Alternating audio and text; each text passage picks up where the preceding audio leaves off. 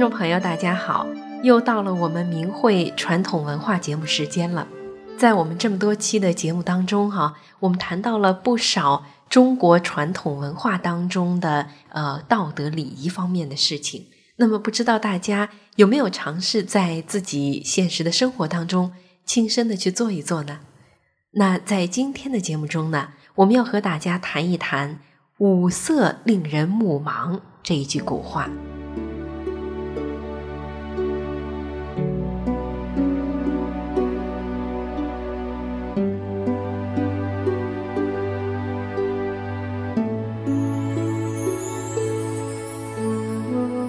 这句话的来源呢，是老子的《道德经》，它的原文是这样的：“五色令人目盲，五音令人耳聋，五味令人口爽，驰骋田猎令人心发狂，难得之货令人行妨。是以圣人为福不为目，故去彼取此。”这段话的表面的意思呢，他是说。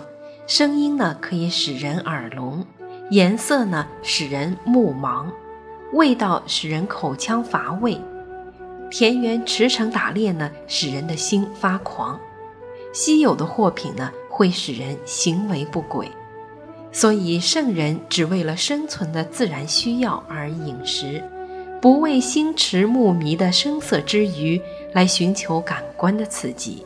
总而言之呢，就是要清心寡欲吧。古人认为纵情声色是祸国害己，这样的例子呢，在古书中还真的有很多的记载。我们先来看几个例子。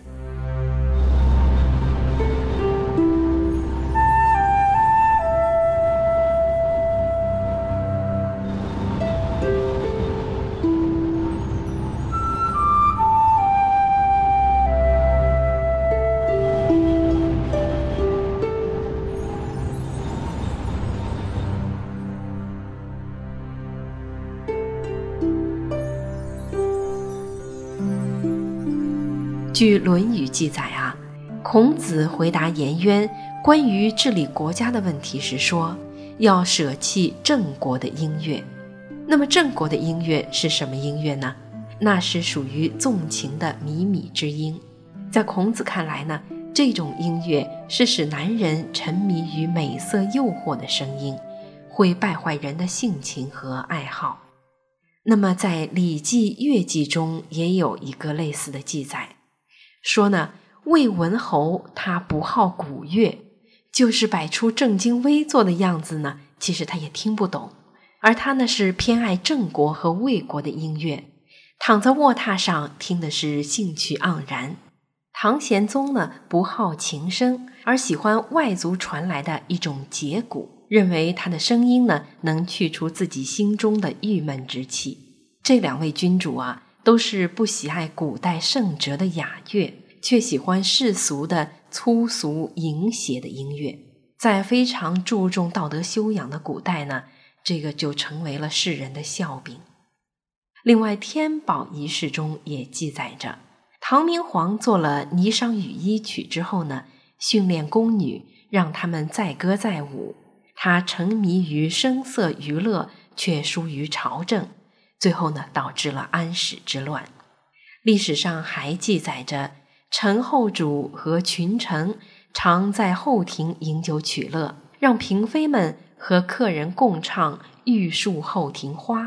他们如此沉溺于歌舞之中，朝政松懈而致亡国。这两位君主呢，都是典型的沉醉于快乐歌舞之中，结果导致了国破家亡。此外呢，晋朝的石崇利用职权积敛钱财，挥金如土。他也沉溺于声色犬马、荣华富贵之中，买女子来教他们唱歌跳舞，挥霍无度。结果不仅是自己惹祸被斩，还殃及了父母妻儿。这正是妖曲未尽，死期已到。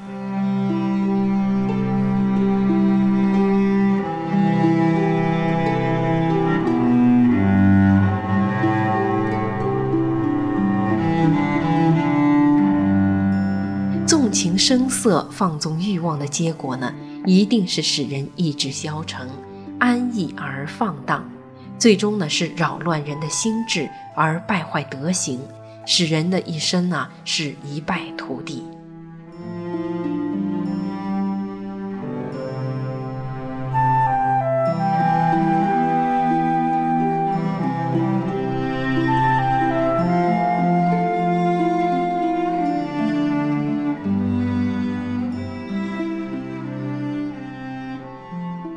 其实从现代科学的角度啊，我们也可以看到，清心寡欲呢是非常明智的。以人的细胞为例，人的细胞的分裂次数啊是有限的。比如说一个细胞啊，它只能够分裂一百万次，那么达到那么多次数之后呢，这个细胞就不行了。人们呢不断的使用自己的五官、人体这个机器的时候呢。其实就是在不断的消耗，不断的败坏，所以呢，会有一个生老病死的过程。中医说啊，思伤脾，事伤肝，说的是五官和人体内脏的对应。同时呢，五官的使用过程呢，又是一个对内脏消耗的过程。所以呢，古人养生讲的是清心寡欲，真是高明的道理呀。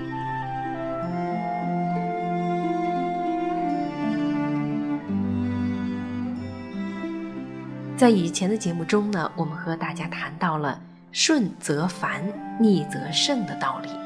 当然，这是修炼界的一句话了。也就是说呢，修炼就是返本归真的过程，而凡人呢，就是顺应着生老病死的规律，生生世世的生活的人吧。而说到清心寡欲呢，也是符合这个规则的。当然了，我们生活在现代社会中。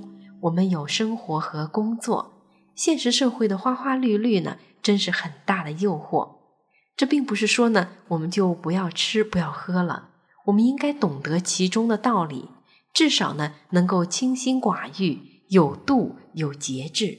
在今天呢，特别是在中国国内的环境中，道德的水准是一日千里的下滑着，同时呢，花花绿绿的物质诱惑。很多人呢都迷失在其中，造业不断，伤害别人的同时，也极大的伤害着自己。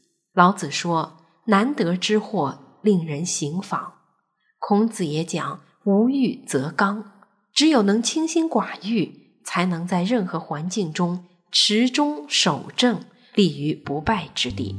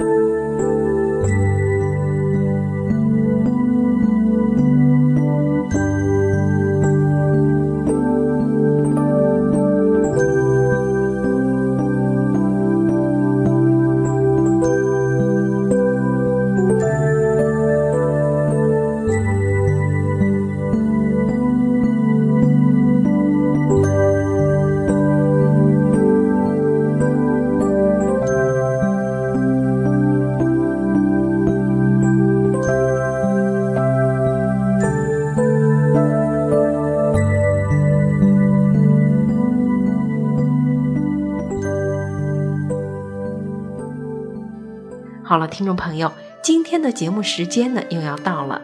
我们明慧广播电台的网址是 m h r a d i o 点 o r g，欢迎您把自己的感想、意见和建议告诉我们。